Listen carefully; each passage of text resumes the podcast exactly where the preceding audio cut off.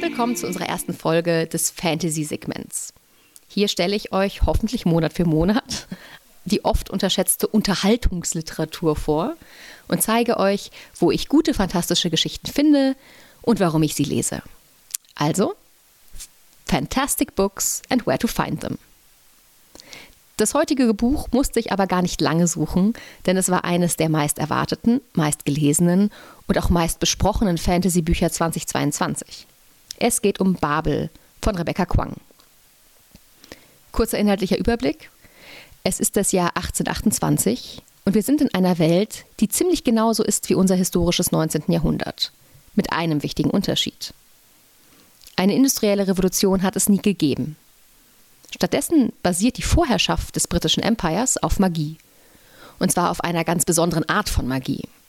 In Oxford, im Royal Institute of Translation, das ist das Institut, was sie Babel nennen, wird Silberarbeit gelehrt. Silberarbeit ist die Kunst, zwei Begriffe aus unterschiedlichen Sprachen mit ähnlicher Bedeutung auf zwei Seiten eines Silberbarrens zu prägen und so vergessene Übersetzungsnuancen in der Realität zu manifestieren. Klingt kompliziert, aber das Wichtige hier ist, es ist ein sprachbasiertes Magiesystem, das sich der Übersetzung bedient. Robin Swift, unser Protagonist, heißt eigentlich anders. Aber er muss sich einen britischen Namen geben, nachdem seine Familie in Kanton an der Cholera gestorben ist und er nach England gebracht wird, um als chinesischer Muttersprachler in Babel für das Empire ausgebildet zu werden. Dort ist er nicht allein, denn die sprachbasierte Magie hat zur Folge, dass zahlreiche koloniale Subjekte mit unterschiedlichen Muttersprachen zugelassen werden müssen. Babel ist aber auch die einzige universitäre Institution, wo dann auch Frauen und koloniale Subjekte ja, studieren dürfen. Robin liebt das Versprechen von Wissen und Lernen, das die Universität ihm bietet und fühlt auch eine große Dankbarkeit gegenüber dem Empire, das ihn aus Kanton gerettet hat. Doch bald stellt er fest, dass es Menschen gibt, die die britische Vorherrschaft nicht mehr akzeptieren wollen und gegen die Ausnutzung nicht-europäischer Menschen und Sprachen vorgehen. Und Robin Swift muss sich entscheiden, ob er das Empire stützen oder stürzen möchte. Mein erster Eindruck gleich vorneweg, das Beste an diesem Buch ist das Magiesystem. Und allein dafür lohnt es sich, Babel in die Hand zu nehmen. Das liegt auch daran, dass Quang Übersetzerin ist und viel Wissen einbringen kann. Obwohl es dann teilweise recht theoretisch wird, liest es sich nie wie ein Textbuch und bleibt sehr gut in diesen Kontext der Dark Academia eingebettet.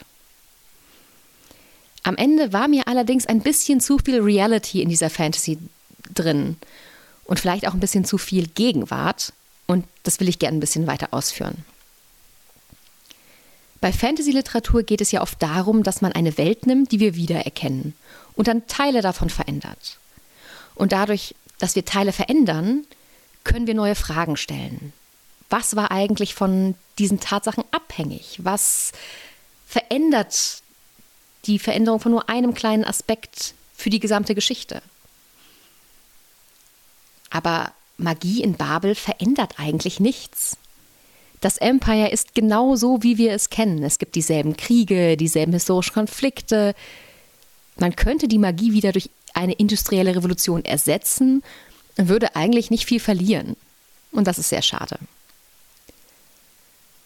Auch die Figuren sind mir nicht ganz geheuer, denn sie sind mir zu sehr aus der Gegenwart. Sie haben moderne Vorstellungen von Identität, von Zugehörigkeit, von Gender und von Race.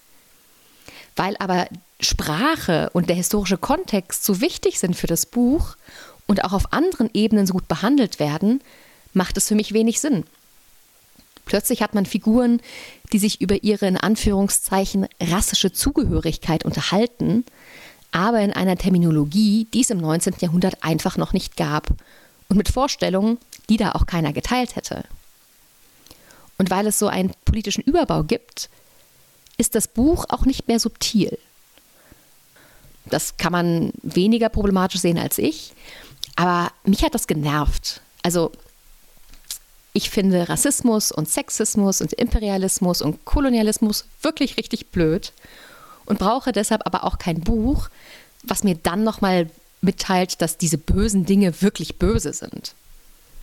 da ist das Buch hinter seinen eigentlichen Möglichkeiten für mich zurückgeblieben, weil es eben auf diesen Holzhammer zugreift und weniger subtile Erzählweisen deshalb nicht berücksichtigt. Ich habe es vorgestellt, weil es ein interessantes Buch ist und weil es uns Fragen für unsere Corner an die Hand gibt, die auch in der Zukunft wichtig sein werden. Was will ein Fantasy-Buch eigentlich? Wie spiegelt es unsere Realität und was wird aufgeschlossen, was sonst häufig verborgen bleibt? Babel ist für mich ein Beispiel von politisierter Fantasy-Literatur, die aktuelle Diskurse aufgreift und im Grunde ein moderner Debattenbeitrag ist. Am Ende war ich ein bisschen enttäuscht von dem Buch, weil es meiner Meinung nach schlechter war, als es hätte sein können.